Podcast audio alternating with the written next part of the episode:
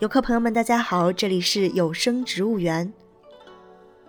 中国人自古就喜好托物言志，植物作为和人们的日常生活关系极为密切的元素，往往会被赋予各种不同的意象。其中有两种植物在历代的诗词、绘画，甚至日常生活用品的装饰中，出镜率都非常的高。它们分别是梅和桃。一个清幽疏朗、含蓄内敛，而另一个热情似火、个性张扬。在今天的节目中，我们将伴随着曹雪芹先生的笔墨，欣赏《红楼梦》中的梅和桃。中国人酷爱梅花，自古有之，其神韵、姿、香、色俱佳。自古咏梅的诗词也是不计其数。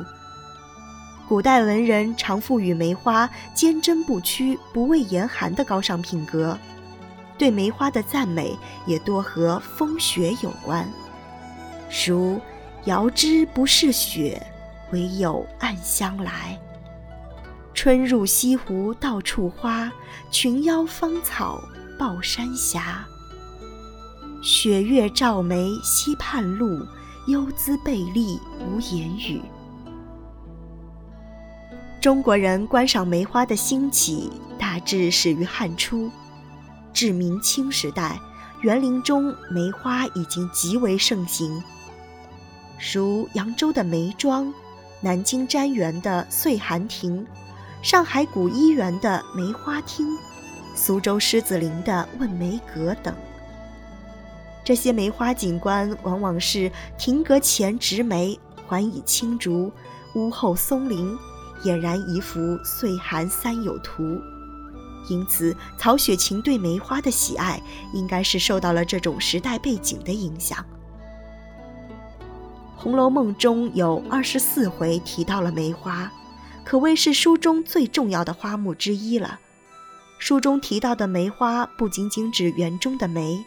还有器物、形容词或者诗词中的文句，这也说明了曹雪芹对梅花的喜爱几乎是遍布了书中的各个方面的。原著的第五回就提到了宁府中梅花盛开，贾珍之妻邀请贾母等赏花。第四十九回中描写雪中的梅花，宝玉于是走至山坡之下。顺着山脚刚转过去，已闻得一股寒香拂鼻。回头一看，恰是妙玉门前栊翠庵中有数十株红梅，如胭脂一般映着雪色，分外显得精神，好不有趣。第五十回列出了邢岫烟、李文、宝琴的咏梅花诗，而宝玉访妙玉起红梅。元宵夜宴击鼓传梅的描写都非常的精彩。《红楼梦》中还提到了梅花的药用价值，第七回宝钗吃的冷香丸就有冬天白梅的花蕊。当然，这一味特别的药只不过是作者杜撰的。梅花也是曹雪芹笔下重要的装饰图案。第三十五回中提到贾府陈汤的银模子就有梅花的。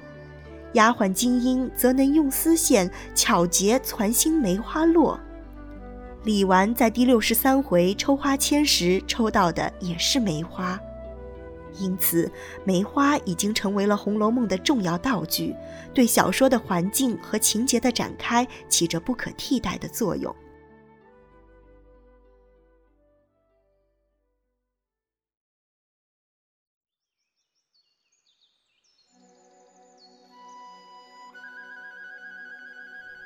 说完了梅花，我们再来说一说它的好姐妹桃花。桃原产于我国的西北和西部，栽培史达三千年以上。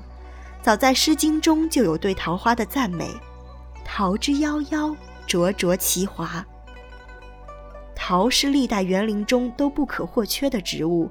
最早近代的华林院，据说就有桃树七百三十八株。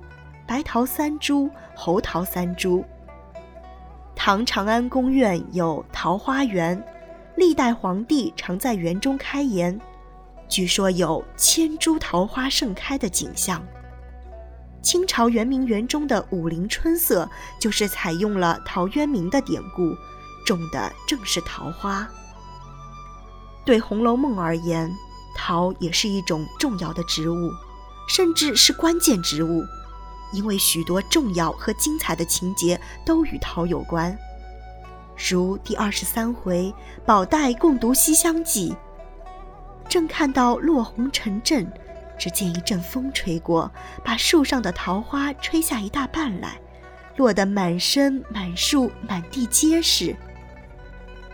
之后，林黛玉的七言歌行《葬花吟》和《桃花行》都是以桃花为主题的，也是黛玉将海棠社改为桃花社的。这一切既说明了林黛玉和桃花的密切关系，也说明了桃花在《红楼梦》中的重要性。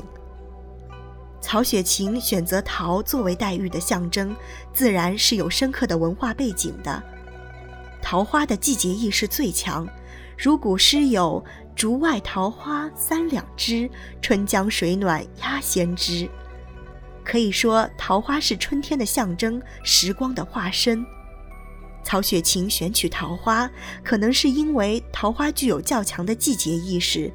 也就是较强的时间意识和生命意识，而书中对时光和生命最为敏感的人，非黛玉莫属了。此外，古人咏花的诗歌中以咏桃的最多。第七十回，宝钗曾说过：“从来桃花诗最多。”曹雪芹正是以桃花表现黛玉的诗才。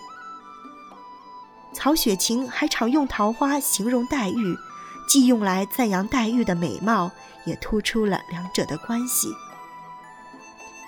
第三十四回中写道：“林黛玉还要往下写时，觉得浑身火热，面上作烧，走至镜台，揭起锦服一照，只见腮上通红，真和压倒桃花。”用桃花形容黛玉的腮红，不禁使人联想到“人面桃花相映红”的诗意。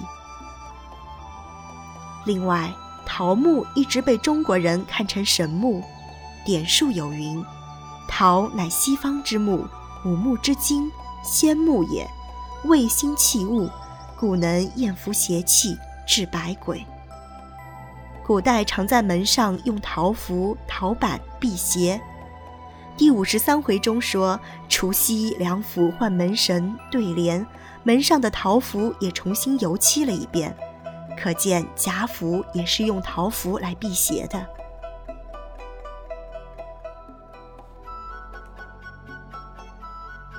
中国人对于梅花和桃花在情感上是有明显的好恶之别的，前者被赋予了高雅、坚贞、不屈等优秀的品质。而后者却被冠以高调轻浮之名，有时还暗示了爱情的悲剧，甚至还暗含了带有贬义的情色意味，例如桃色新闻、桃色交易等等。可见桃花在人们心目中的地位远远的不如梅花。但是梅花和桃花可根本不会在乎人们是怎么看他们的。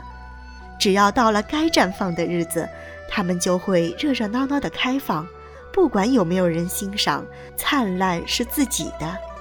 为人类送上的幽香和红云，那都是慷慨的馈赠。